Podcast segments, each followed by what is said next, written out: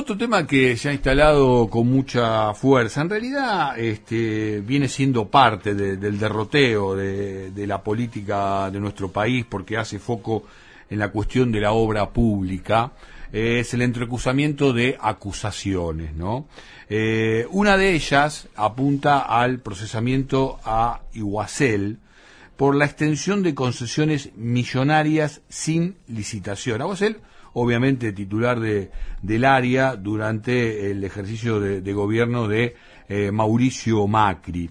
Yo lo recuerdo muy bien porque hemos tenido la oportunidad de, de entrevistarle en varias oportunidades a la titular del sindicato de trabajadores viales y afines, este, como una mujer que siempre este, marcó esta realidad, incluso contra la corriente en mucho tiempo, eh, y de manera muy, muy valiente, vale la pena decirlo. Se trata de Graciela Aleniay, quien se suma ahora también a este regreso 770. ¿Cómo te va, Graciela? Edgardo Chini junto a Pablo Mercado te saludan. Hola, ¿cómo están? Buenas noches. Todo bien, por suerte todo bien. Me alegro, Graciela. Eh, bueno, mm, contame un poquito cómo estás viviendo esta parte del proceso este, que ha procesado finalmente a, a, Iguacel, sobre todo, digo, teniéndote como activa protagonista ¿no? de esta situación. Bueno, en principio, la verdad que contenta, contenta porque mm, hemos sufrido mucho fueron cuatro años muy fuertes donde todos éramos corruptos para este señor. Este y todos teníamos que prácticamente terminar presos bueno este y procesados. Ahora el procesado es él. La verdad que contenta ayer me alegré mucho. Me hubiera gustado que también tuviera su parte el ministro que no está ajeno a todo esto pero bueno creo que es un paso importante ya el hecho de que a quien firmó la resolución prorrogando ilegalmente esas concesiones este este procesado. Creo que es un paso importante y por supuesto estaremos atentos a todo lo que de aquí en más pase no vos has formado parte como como creyente en lo que tiene que ver con este proceso no no nosotros hicimos la denuncia no sé si cabrá después que la propia idealidad se presente como creyente no mm. porque la verdad que con los elementos que nosotros llevamos a la, a la justicia más, sabemos algunos que han solicitado oportunamente el fiscal y el juez a Vialidad Nacional, este, bueno, eh, está claro el fallo donde eh, expresa que debió hacer la licitación y tuvo el tiempo suficiente. Claro, porque lo que vos denunciabas, eh, este, lo que denunciabas, este, prima fase por aquellos años, justamente era estas concesiones millonarias sin licitación previa. Claro, porque ya había vencido el plazo, ya habían tenido una prórroga, no podía volverse a prorrogar, había que hacer el llamado a licitación, esto vencía el último tramo, digamos, vencía en el 2017, o sea que debieron comenzar justamente cuando este señor toma Vialidad Nacional, eh, lo toma en diciembre del 2015, pero ya durante el año 2016, debió prepararse toda la licitación. Él declara que armaron el expediente, que el expediente estaba, pero estaba caratulado nada más porque nunca tuvo trámite, o sea, quedó prácticamente paralizado el expediente ahí y nunca se hizo el llamado a licitación. ¿no? Graciela, ¿cómo estás? Pablo, Pablo Marcau te saluda. Hola, ¿cómo estás? Hay, hay un tema que pasa medio desapercibido por debajo de, de la discusión que tiene que ver con que hemos naturalizado que hay una empresa privada que tiene una concesión de algo que es público, se vence la concesión, en este caso de una manera muy irregular, por cierto, pero después se vuelve a concesionar, se vuelve a dejar en manos privadas. Digo, ustedes como laburantes del sector, eh, ¿tienen otra mirada con respecto a esto? En, términos de que estamos hablando de un patrimonio público, digo, las rutas son producto de la construcción durante décadas del esfuerzo colectivo y además como usuarios después tenemos los perjuicios de pagar por un peaje, de, pagar caro, eh, digo, ¿hay margen para discutir ese fondo de la cuestión también?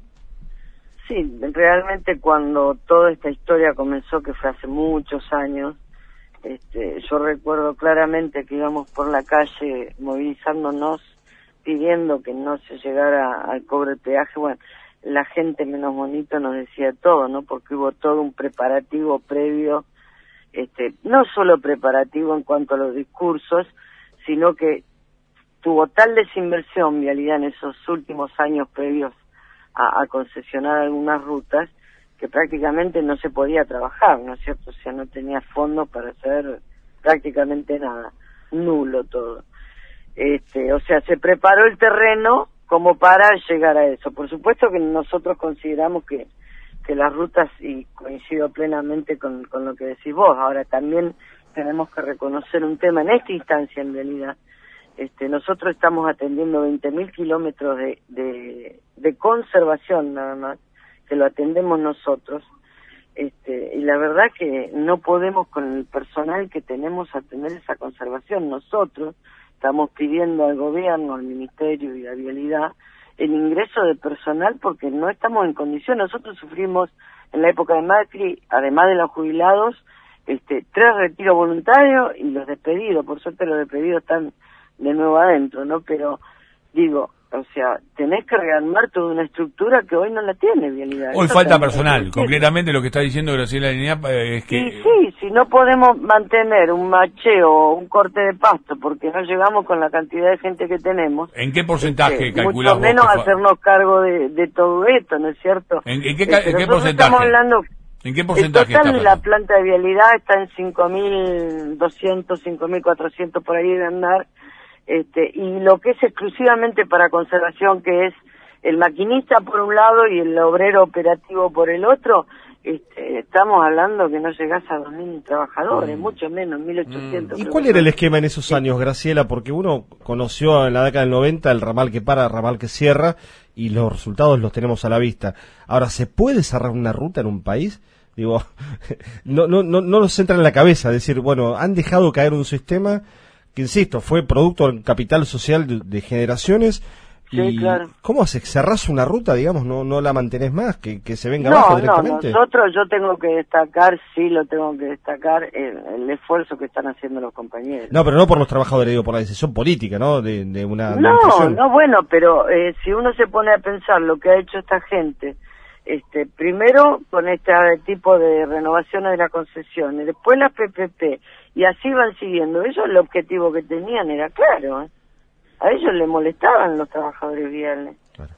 Ellos tenían un, un, proceso que si estaban creídos que tenían cuatro años más de gobierno, y ahí liquidaban todo, porque ya estaba, ya el masazo lo habían dado, digamos, ¿no es cierto? Entonces faltaba remover un poquito más y, y antes también pasó en los 90, o sea, eh, cuando vos vas sacando de nuevo la cabeza y decís, bueno, ahora otra vez, bueno, qué suerte, estamos laburando, tenemos todo, hemos recuperado nuestras tareas, te caen este tipo de gobiernos que te destruyen, porque te destruyen, este, donde vos sos nada, como trabajador sos nada, el Estado es nada, y bueno, cuando el Estado es nada, todos sabemos lo que pasa, ¿no? Lo hemos vivido. Graciela... creo que ese es el esfuerzo más grande que tiene que hacer este gobierno, recuperar eso y tengo que reconocer que de a poco lo va haciendo. La verdad que sería una necia si no lo no lo digo porque con mucho esfuerzo se ha hecho, se está haciendo. Vos sabés bien que um, Iguacela ha publicado en sus redes, ¿no? Justo hoy me procesaron por una denuncia eh, y te, no, te, no, o sea, te menciona a vos sin, sin, sin nombrarte, ¿no? Este, bueno, ahora continúa dando batalla para para dar justicia y qué sé yo. Eh, no somos todos lo mismo, termina eh, uno del hilo de sus, de sus comunicaciones en, en redes y obviamente hace referencia también al fallo que abre la instancia de eh, un juicio que, que, avanza para contra la actual vicepresidenta Cristina Fernández de Kirchner. ¿Tenés una opinión formada al respecto? No, voy a decir lo que dije alguna vez, ¿no es cierto? O sea, creo que hoy lo dije también por otro medio. O sea, hay dos, dos situaciones acá, ¿no? El, la denuncia de Iguacel sobre vialidad contra la expresidenta y la denuncia nuestra. En la denuncia nuestra nosotros llevamos todo el material que demuestra el acto de corrupción que tuvo el ingeniero Iguacel.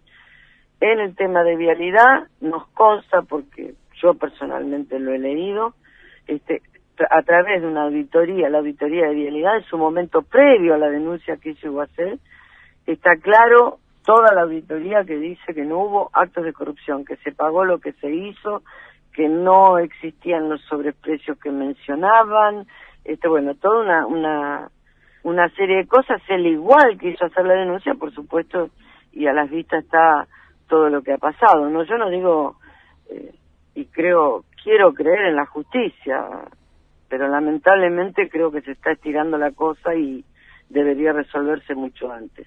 A mí no me consta, porque si a mí me hubiera constado hubiera hecho la denuncia tal cual dice ahora. Gracias, gracias por esta comunicación, que termines bien el día. Un abrazo muy grande y gracias a todos nuevamente. Graciela Avenida, secretaria general del, del, Sindicato de Trabajadores Viales, pasó por aquí por el regreso 770 aquí por la AM Radio Cooperativa.